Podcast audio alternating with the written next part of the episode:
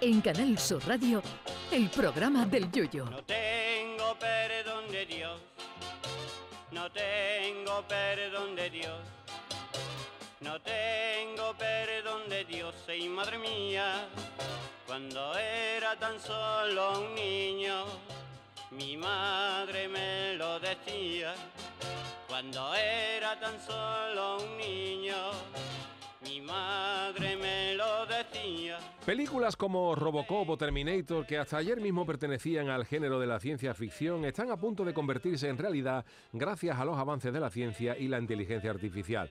El promotor de todo esto es el excéntrico Elon Musk, Don Twitter para los amigos, que como tiene más dinero que el logopeda de Darth Vader, está metido en otros negocios espaciales y científicos. Y Don Twitter tiene una empresa llamada Neuralink, que acaba de anunciar que ha sido la primera empresa del mundo que ha colocado un microchip en el cerebro de un paciente.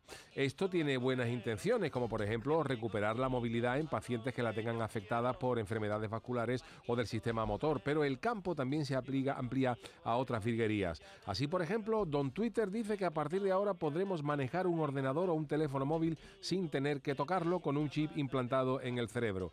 Podremos salvar un documento en Word guiñándolo a la pantalla o llamar a nuestro jefe al móvil solo poniendo cara de querer darle una traganta. Y esto abre todo un mundo de posibilidades porque en breve seguro que con un microchip implantado en el cerebro, seguro que vamos a poder sacar del dinero del banco dándole un cabezazo a un cajero automático o apagar la tele solo con decir hasta aquí hemos llegado cuando le metan el tercer gol al Cádiz en el minuto 20.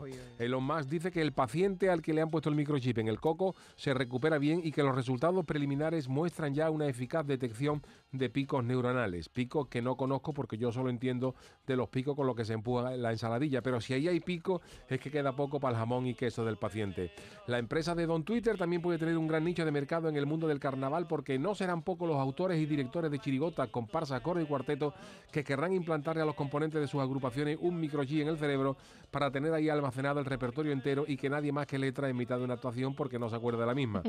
El Chano también podría ser un posible receptor del microchip cerebral para llevar un exhaustivo control de todas las personas a las que le debe 50 euros. A mí tampoco me vendría mal un microchip en el coco que me fuera recordando constantemente la hora que es para no saltarme la escaleta del programa sin que me la tenga que recordar Charo.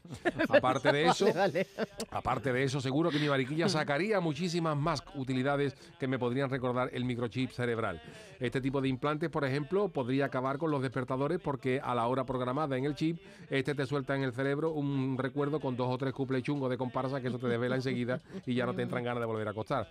Yo a esto le veo todo un mundo de posibilidades. Imagínense esto en el cerebro de los árbitros que llevan el bar. Un microchip implantado en su cerebro eh, por el cual te pudieran anular un gol sin necesidad de tener que revisarlo. Bueno, más o menos es como hacen ahora. Igual no es el mejor ejemplo, pero sí que esto es una maravilla. Si Elon Musk tiene un hueco libre, igual me paso esta tarde para implantarme uno para refrescar la memoria a ver si me acuerdo de la última vez que dormí ocho horas seguidas. Canal Sur Radio. Llévame contigo a la orilla del río. El programa del yoyo.